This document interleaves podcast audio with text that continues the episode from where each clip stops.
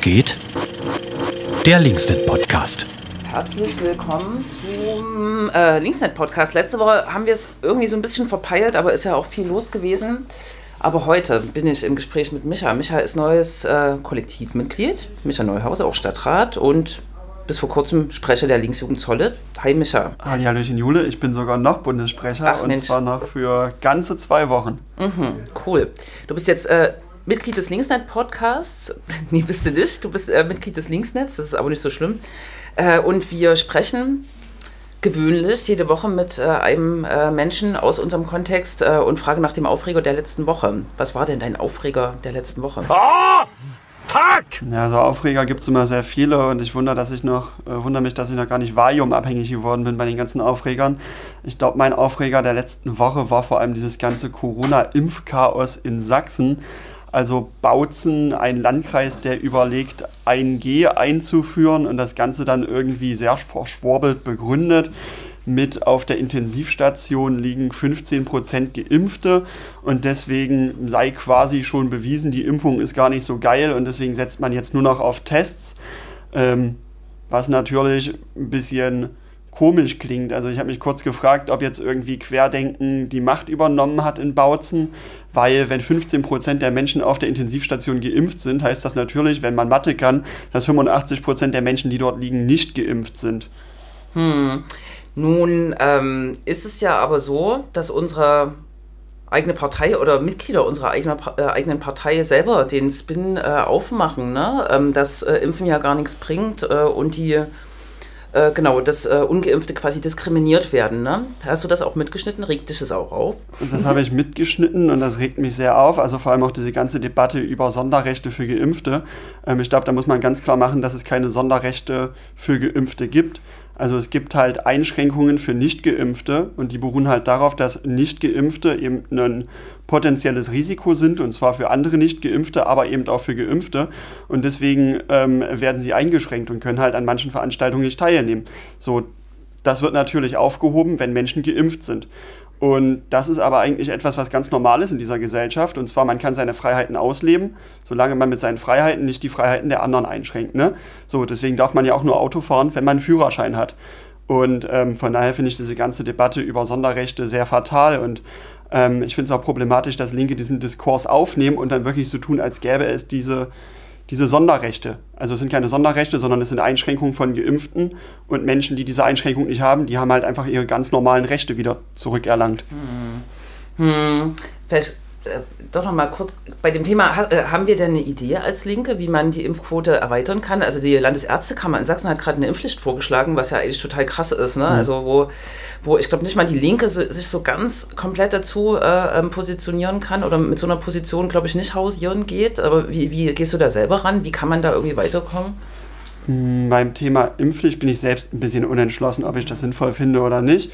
Ähm, also ich für meinen Teil, ich bin komplett durchgeimpft. Meinen Eltern war das immer sehr wichtig, dass ich all meine Impfung mitnehme. Ich habe das als Kind ein bisschen anders gesehen. Ich fand das gar nicht so lustig, regelmäßig gepiekst zu werden. Zumal ich vor allem auch äh, große Angst vor Nadeln habe. Ähm, ich glaube, das Hauptproblem ist, dass man sehr spät auf dieses 2G-Konzept umgestiegen ist. Also ich kenne inzwischen einige Leute, die gesagt haben, naja, eigentlich wollten sie sich nicht impfen lassen, aber jetzt, wo es 2G gibt, lassen sie sich impfen, weil sie wollen halt nicht von der sozialen Teil halber ausgeschlossen werden.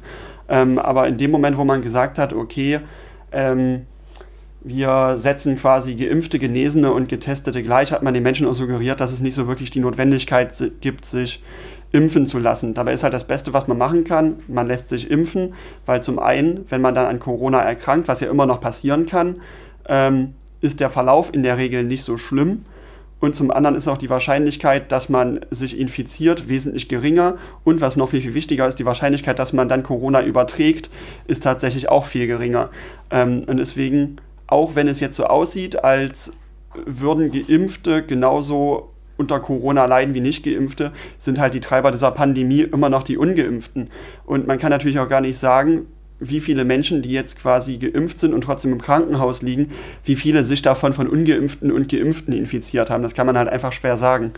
Ähm, aber ich glaube, was wir halt tatsächlich brauchen, sind jetzt nicht irgendwie Bockwürste oder sowas, um Leute zum Impfen zu locken, weil also eigentlich gebietet es halt die Vernunft, dass man sich impfen lässt, sondern was man halt braucht, sind ähm, niedrigschwellige Angebote, also am besten halt ohne Termin einfach hingehen, äh, Nadel rein sicher sein, so nach dem Motto.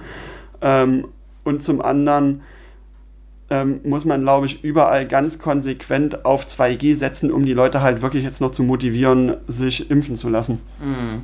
Ja, ich hatte kurz die Idee, äh, der, der Leipziger Weihnachtsmarkt soll ja äh, stattfinden und äh, mit Glühweinverbot, mit Alkoholverbot, äh, ob man nicht sozusagen Impfen äh, gegen Glühwein irgendwie macht. Aber Quatsch, äh, das beiseite. Wenn wir auf die nächste Woche gucken, mhm. ist es auch Corona, was sich umtreibt oder gibt es andere Dinge?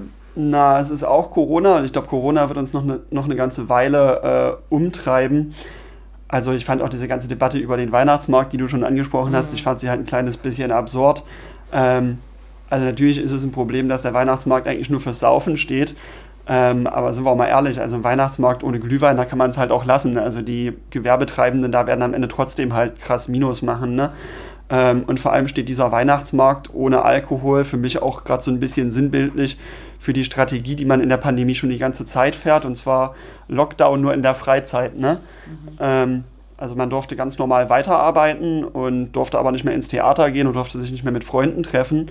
Und ähm, Kretschmer hat ja jetzt auch schon gesagt, dass es gegebenenfalls wieder einen Lockdown gibt und das wird mit Sicherheit wieder ein Freizeit-Lockdown werden. Und wenn ich mir jetzt anschaue, was die Ampelkoalition gerade plant, ähm, um die Pandemie zu bekämpfen, dann läuft das auch auf auf einen Freizeitlockdown hinaus. Ne? Und das, obwohl SPD und Grüne dieser Regierung angehören werden.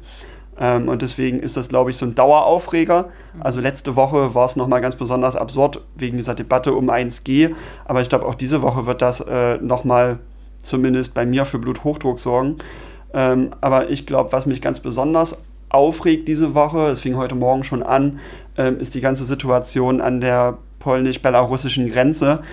Ähm, also wenn ich im Pressespiegel lese, die EU berät zu ähm, der Situation an der Grenze und die sinnvollste Maßnahme, die ja einfällt, ist eine Sanktion gegen die belarussische Staatsairline, äh, dann frage ich mich, was das halt eigentlich ändern soll. Das ist halt so ein bisschen wie die Augen zu machen, um das Sterben an der Grenze nicht zu sehen. Mhm. So, dann sterben halt die Menschen woanders. Ne? Also dann sterben sie halt eben in Afghanistan ähm, oder im Irak und nicht an der Grenze, aber das löst halt das Problem nicht. Mm, und weit vorn dran ähm, wieder der sächsische Ministerpräsident, ne, der irgendwie appelliert, dass man sich von den äh, Bildern der erfrierenden Menschen äh, nicht bewegen lassen soll. Ne? Das ist schon sehr ja. zynisch. Genau, und der Rhetorik, die halt man sonst von der AfD kennt. Ich glaube, Gauland hat das auch mal gesagt, mhm. äh, in einem ähnlichen Wortlaut und das ist einfach nicht zu fassen. Und also wenn dann auch Grüne sich hinstellen und sagen, ja, wir lassen nicht zu, dass die Migranten als Druckmittel verwendet werden, dann muss das halt eigentlich heißen, dass man dieses Druckmittel Migranten Lukaschenko wegnimmt. So, und das heißt aber nicht, dass man die Leute an der Grenze sterben lässt und einfach keine Bilder davon macht oder dass man dafür sorgt, dass die Menschen gar nicht erst in Europa ankommen, sondern da muss man halt eigentlich sagen, okay, wenn man nicht will, dass diese Menschen ein Druckmittel sind, dann muss man sie aufnehmen und zwar solidarisch, das, dann muss man sie halt in Europa verteilen ähm, und dann sind halt diese Menschen auch kein Druckmittel mehr. Mhm. Zumal es nur um 4000 Menschen geht. Ja. Ne? Das ist sozusagen echt lächerlich. Okay, Belarus, äh, Polen bleibt, äh, ist Aufreger der Woche. Am Freitag wird es im Landtag eine äh, Debatte der Linksfraktion zum Thema geben. Ähm, das wird bestimmt auch insofern spaßig, dass man sich äh, da vor allem einer AfD und einer CDU erwehren muss. Genau, wir sind, glaube ich, am Ende. Ja, also du perfekt. hast noch einen Aufreger. Nee, gar nicht. Also ähm, mit Sicherheit kommen die Woche noch ein paar Aufreger, aber genau. Äh, ich glaube, das reicht vollkommen erstmal für mich können andere Leute abfrühstücken der nächste Woche. Du musst noch jemanden nominieren aus dem Kollektiv. Ah, ich muss noch jemanden aus dem Kollektiv bist total nominieren. frei in der äh, Wahl, weil wir, glaube ich, eine neue Staffel beginnen. Ah, wir beginnen eine neue Staffel. Wer hat denn zuletzt äh, vor mir den Podcast gemacht? Alleid. Ah, ich glaube, dann hätte ich gerne den Fabian.